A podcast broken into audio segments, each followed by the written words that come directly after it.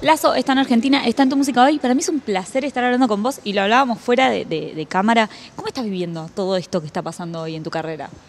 Mira, o sea, lo he contado. Este, yo la primera vez que vine a Buenos Aires, que fue hace tres años, a tocar, que fui a un teatro, hice dos funciones de 100 personas y la segunda no la llené. Y para mí era una locura, era un sueño estar tocando en Buenos Aires. ¿no? Y ahorita voy a hacer el ópera, que es un teatro súper importante, que me acuerdo que la primera vez que vine lo vi y dije, nunca voy a tocar aquí porque es demasiado grande, ¿me entiendes? Y entonces eso es lo que te digo, que, que es, es- es un sueño tras otro. O sea, la estoy pasando increíble, eso es todo.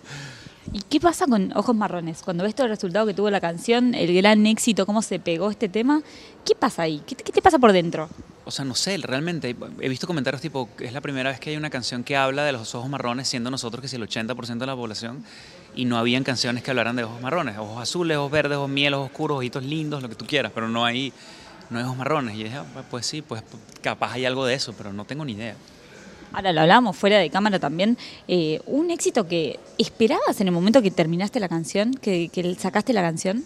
No, e- es más, ni si- o sea, la canción salió, me da risa porque la canción salió simplemente porque esa era la única que tenía video en ese momento. Fue como que, ah, tenemos que sacar una canción y que, ¿cuál sacamos? Y que Ojos Marrones es la única que le grabamos video. Ah, bueno, sacamos Ojos Marrones. Esa fue la regla de tres. O sea, si hubiese habido otra canción, cualquier otra canción con video, hubiese salido antes. Entonces es lo que te digo, que y sale la canción y no pasa nada. Tenía que ser, no sé, 20 mil, 30 mil plays diarios. Yo estaba feliz con mis 20 mil, 30 mil, feliz. Y de repente eso empezó como por TikTok a moverse. Y de repente se volvió, o sea, pero te estoy diciendo, no, fue, fue de la noche a la mañana, no sé cómo pasó, no sé nada. La gente me pregunta y yo no tengo idea, o sea, fue orgánico, no sé. Pero me decías que podés decirme el día en el que, en el que sentiste que todo cambió, que, que empezó esta magia. ¿Cuándo fue? ¿Cómo fue? 7 de junio, fue un domingo, porque generalmente los domingos el consumo baja. O sea, tú ves números en Spotify y hay como valles, y esos valles son los domingos, porque los domingos la gente no escucha música, la gente duerme.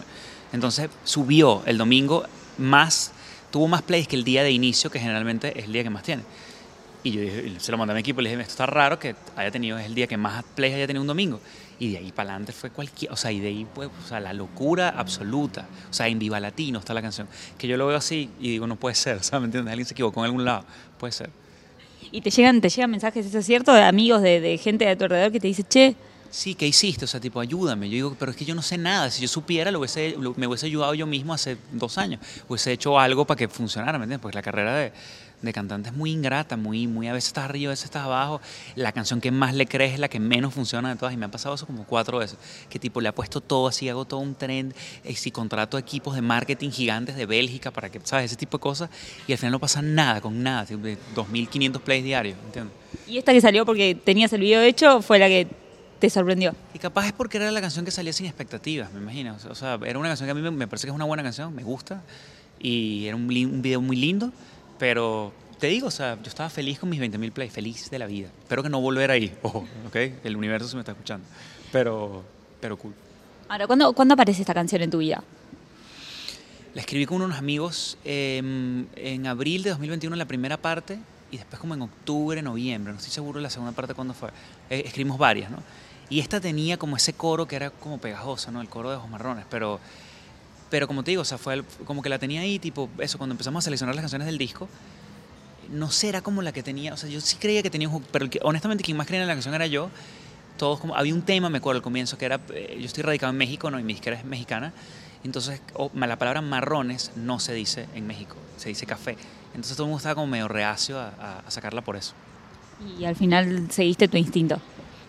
Era la que tenía video, no hubo instinto, no hubo nadie que tú supiera nada. Fue como que, bueno, dale ojos marrones y ya, y de repente fue como Y, que... pero la composición la mantuviste, o sea, digo, mantuviste ahí Lo las probamos, o probamos ojos café, pero no es lo mismo, no sé, no tenía el mismo ring así de marrones.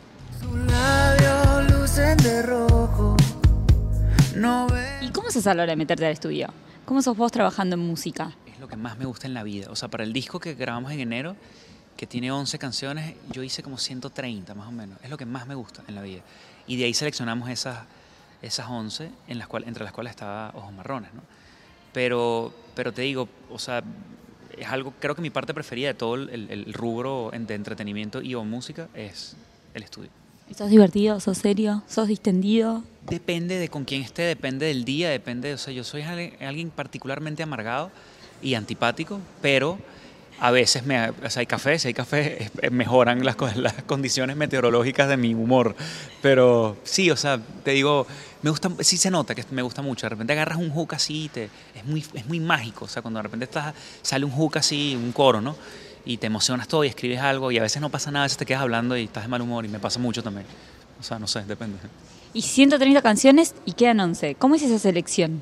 Porque debe ser difícil elegir entre 130 canciones. o sea, un disco es complicado porque un disco es de repente tú tienes muchas cosas que quieres decir en un momento de tu vida y hay canciones que son importantes que estén porque dicen algo diferente, ¿no? Y de repente tienes tres o cuatro que se parecen, entonces tienes que coger una porque es más o menos lo mismo, el mismo, mismo mi tempo que habla de, no sé, ruptura. Entonces tienes tres así, entonces escoges una, ¿no? Pero realmente mucho es de mandárselas a amigos y mostrar el disco. Generalmente traigo amigos a escucharlo, ¿no? Y te van diciendo, generalmente todo va siempre hacia las mismas canciones. Y he sacado, me acuerdo, hubo una que saqué porque un amigo mío, comediante, nada que ver, me dijo, tipo, esa canción, la vibra de esa canción es muy negativa para cómo está el disco, sácala. Y se fue y la saqué. Y era de las canciones que más me gustaban y dije, o sea, como que resonó, dije, tiene razón, y la quité y fue la mejor decisión que pude haber hecho. ¿Y cuándo te diste cuenta que podías escribir canciones? ¿Cuándo, cuándo dijiste, bueno, esta es una buena herramienta o es una buena manera de contar cosas? O sea, siempre me gustó, nunca hubo como una, una decisión consciente. Lo que pasa es que yo creo que yo me he vuelto mejor escritor que cuando empecé. Pierdes un poco de inocencia, pero creo que aterrizas mucho mejor las cosas que dices cuando trabajas mucho en tu, en tu manera de escribir. Y mm, creo que me gusta mucho más lo que escribo ahorita que lo que escribí al comienzo. O sea, siento también que, que era como, no sé, no había como, como las ganas de trabajar tu, tu, tu herramienta, que es el cerebro, para, para hacer mejores canciones. Porque realmente cuando te das cuenta que hay un millón de maneras de decir las cosas y solamente dos o tres que funcionan, ahí es cuando te vuelves como enfermo, ¿no? De, de trabajar y de reescribir y de... Y mira que como que me he equivocado así, que salen las canciones y digo, esto lo debía haber dicho así, claro. Que alguien me dice, alguien me pone en los comentarios tipo, ah, pero ¿por qué no lo dijiste así? Yo, "Uf, no tienes una idea.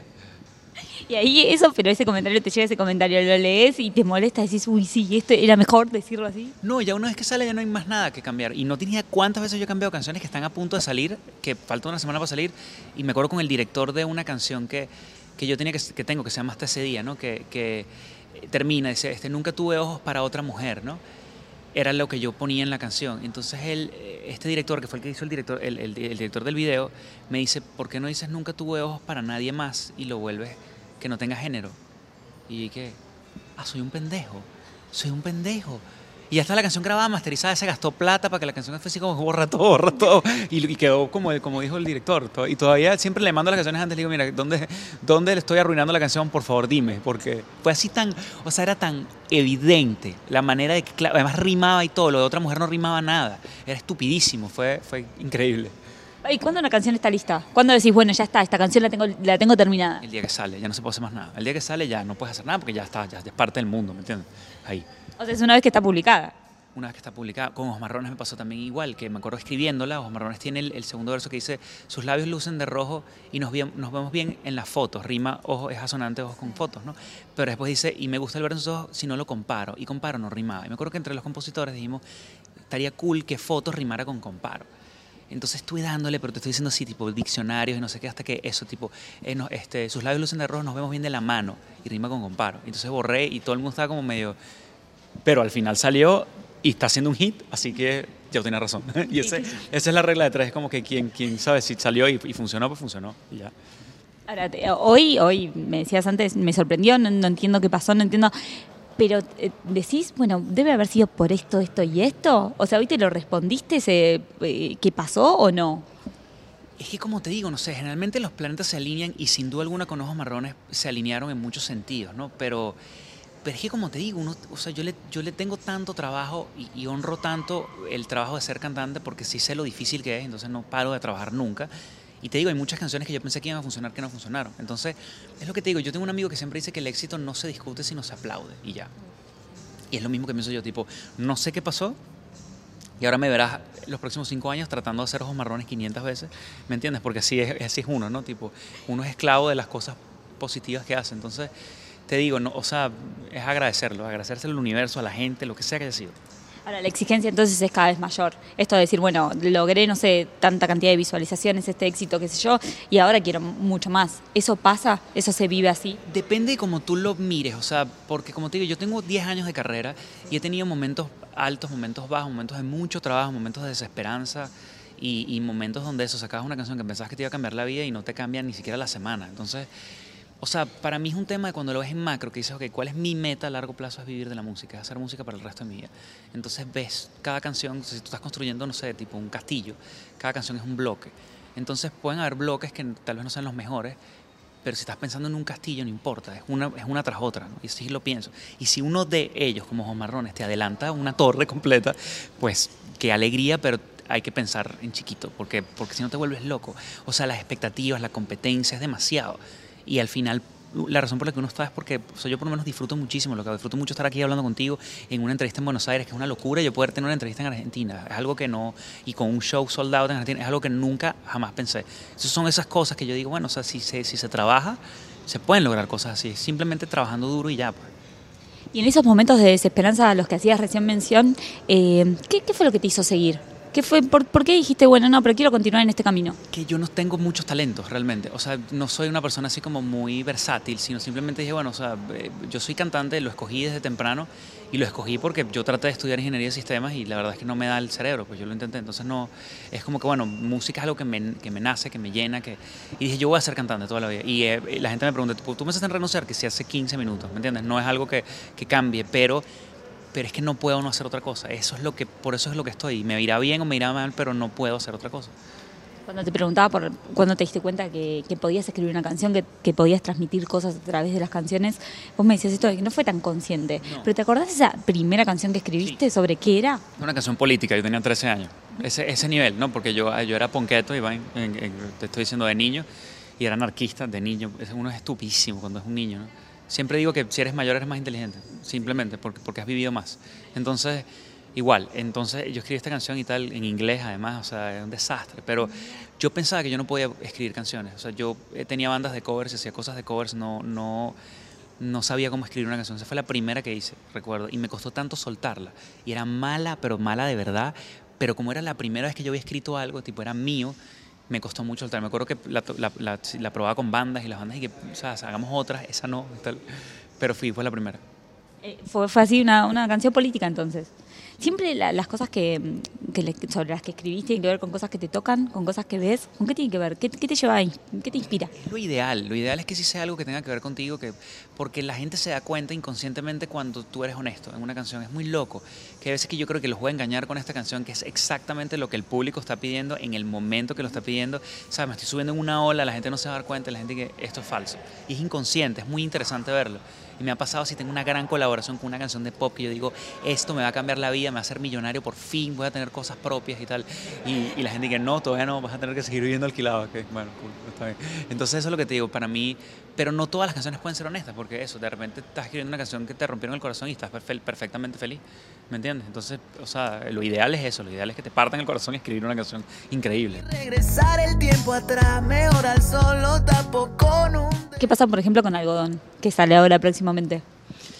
Bueno, Algodón es una canción que realmente eran tres canciones y agarré como lo mejor de cada una y las uní todas, ¿no? Y al principio como que fue medio difícil y, o sea, Algodón no tenía el nivel de trabajo que tuvo para llegar a la versión que está ahorita y es mis canciones preferidas del disco, pero, o sea, hasta el final fue así como que el coro no funciona, el coro no funciona, el coro no funciona y, y, y no sé, si, generalmente los que escriben hits dicen que las canciones, un verdadero hit se escribe en 20 minutos y yo creo mucho en esa premisa entonces Algodón nunca va a ser un hit porque Algodón tardó meses y meses y trabajo y, y, tú vas a ver la lista de compositores son como 18 porque son, son tres canciones diferentes y cada uno tuvo su set de compositores. A mí me da risa que ahorita hay todo un tema con eso y que, ay, pero es que la canción tiene 18 compositores y tal, pero bueno, o sea, hay veces que son pedazos que tú pegas, ¿me entiendes? No puedes sacar a nadie. Pará, pero Ojos Marrones también tardó más de 20 minutos. No, y es un hit, ¿o no? Pero, es que fueron 20 minutos divididos, ¿me entiendes? O sea, ah, me acuerdo okay. que la primera parte, o sea, para mí, escribir cuando te dicen los artistas, escribe esta canción en 15 minutos, no es que la canción completa la escribieron en 15 minutos, escribieron el hook. El hook es el coro, es lo que te atrae. El nada es igual, nada, lo escribimos en nada, en nada, en nada. Y ya tú sabes que si tú tienes un hook que funciona, todo el resto es, lo haces en nada. Pero es, el coro es lo más importante. Y sé, por ejemplo, que si despacito también, el despacito, nada, en 5 segundos. Y ya tú sabes que eso jala, porque es muy como muy, no sé cómo explicarte, es como muy de la barriga, de las entrañas, ¿no? Es muy, no sé. Así que sí, siguió la premisa esta de, de, de si es en 20 minutos es un hit, fue un hit. Yo creo que sí, yo creo que sí hay, o sea, sí hay algo de eso. Yo tengo un amigo también, un cantante como muy grande que, que, que él conecta con eso, que él, si, no, si la canción no está fluyendo en, los primer, en la primera media hora, él la descarta. O sea, no importa con quién está escribiendo, no importa el productor que esté, no importa cuántos Grammys, nada. Si esta persona, es un cantante muy grande, si esto no, no conecta en media hora, lo descarto. Bueno, 30 de julio de este sábado vamos a tener la oportunidad de verte acá en Buenos Aires, en el Teatro Ópera. ¿Y cómo te preparas para este show? O sea, como te digo, con mucho agradecimiento, realmente. Es un show muy enérgico, muy dinámico. Este, va a tocar veintipico de canciones, me volví todo loco. Pero como te digo, con mucho, mucha humildad, mucho agradecimiento. Te digo, nunca pensé estar en el ópera, jamás en la vida. ¿Qué estás sintiendo cuando estás ahí arriba? Cuando estás en el escenario, una vez que entraste. Que no se me olvide la letra. Eso es lo que único que pienso. Estoy así parado y digo, o pie- empiezo a pensar cosas estupidísimas, que sí, que tipo, ah, no le he mandado lo de los impuestos, lo de las cuentas y tal. Y empiezo a pensar tipo, ah, pero no lo puedo hacer porque tengo que poner el chip de mi teléfono mexicano, porque si no, no me llega el mensaje del banco, odio mi banco. Todo esto mientras estoy que sí, nada, es igual, ¿sabes? Sí me pasa eso, por eso es que tengo problemas de concentración, porque como te digo, son dos cosas diferentes. ¿Y antes de subir al escenario, cuál es la sensación? ¿Hay nervios, adrenalina? Antes sí, o sea, cuando es un festival que el público no es mío, sí me da mucho nervio. Cuando es mío, no, al contrario, me da, es como que quiero ya salir, no tengo, no tengo, es mucha emoción, es emocionante. ¿Y cuesta bajar? ¿Cómo es ese, bueno, termina el show, te bajas de ahí? Este no, porque es muy largo. Este es al contrario, es como que venga más rápido las canciones porque ya me estoy dos horas y media montados aquí. Pero hay veces, hay shows de shows. Cuando la energía es muy alta, sí no te provoca bajarte y tocar más. Y la gente te pide cosas y las tocas. Y bueno, acústico, dale y cualquier cosa, ¿no? Bueno, se viene algodón, nosotros vamos a tener la posibilidad de verte ahora el 30 de julio acá en Buenos Aires. ¿Y después cómo sigue todo este camino para vos? Pues como te digo, yo mi premisa es ojalá que pueda vivir de la música hasta que se me permita, hasta que sea legal. Y, ya, o sea, es eso. Como te digo, más canciones, más música, más gira. Vamos a ver qué depara el mañana. Bueno, y vamos a estar muy atentos a todo lo que se viene. Gracias por la nota y que sigan los éxitos. A ti, muchas gracias. Tus ojos marrones, nada nada.